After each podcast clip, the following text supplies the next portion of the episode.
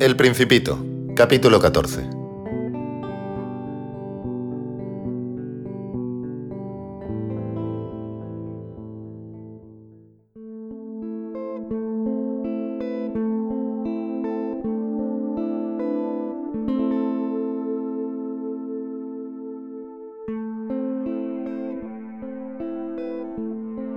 El quinto planeta era muy extraño. Era el más pequeño de todos. Había apenas lugar para alojar un farol y un farolero. El principito no lograba explicarse para qué podían servir en medio del cielo, en un planeta sin casa ni población, un farol y un farolero. Sin embargo, se dijo a sí mismo, Tal vez este hombre es absurdo. Sin embargo, es menos absurdo que el rey, que el vanidoso, que el hombre de negocios y que el bebedor. Por lo menos su trabajo tiene sentido. Cuando enciende el farol es como si hicieran hacer una estrella más o una flor.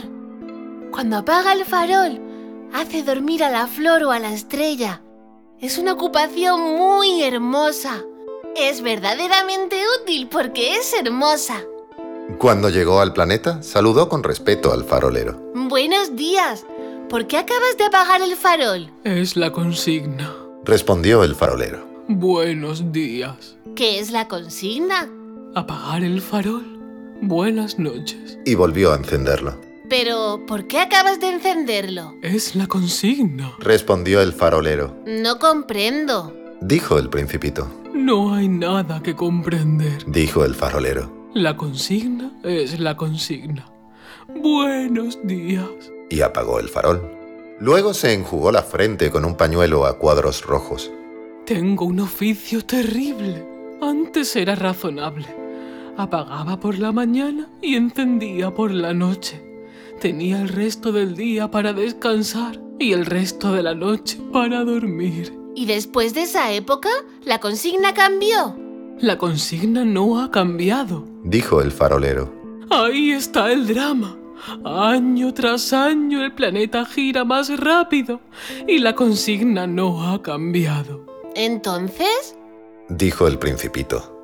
Entonces, ahora que da una vuelta por minuto, no tengo un segundo de descanso. Enciendo y apago una vez por minuto. qué raro. En tu planeta los días duran un minuto. No es raro en absoluto. Dijo el farolero. Hace ya un mes que estamos hablando juntos. ¿Un mes? Sí, 30 minutos, 30 días. Buenas noches. Y volvió a encender el farol. El principito lo miró y le gustó el farolero, que era tan fiel a la consigna. Recordó las puestas de sol que él mismo había perseguido en otro tiempo, moviendo su silla. Quiso ayudar a su amigo. ¿Sabes? Conozco un medio para que descanses cuando quieras. Siempre quiero. dijo el farolero, pues se puede ser a la vez fiel y perezoso. El principito prosiguió. Tu planeta es tan pequeño que puedes recorrerlo en tres zancadas. No tienes más que caminar bastante lentamente para quedar siempre al sol. Cuando quieras descansar, caminarás. Y el día durará tanto tiempo como quieras. Con eso no adelanto gran cosa. Dijo el farolero. Lo que me gusta en la vida es dormir. Eso es no tener suerte. Dijo el principito. Eso es no tener suerte. Dijo el farolero. Buenos días. Y apagó el farol. Este, Se dijo el principito mientras proseguía su viaje hacia más lejos. este sería despreciado por todos los otros. Por el rey, por el vanidoso, por el bebedor, por el hombre de negocios.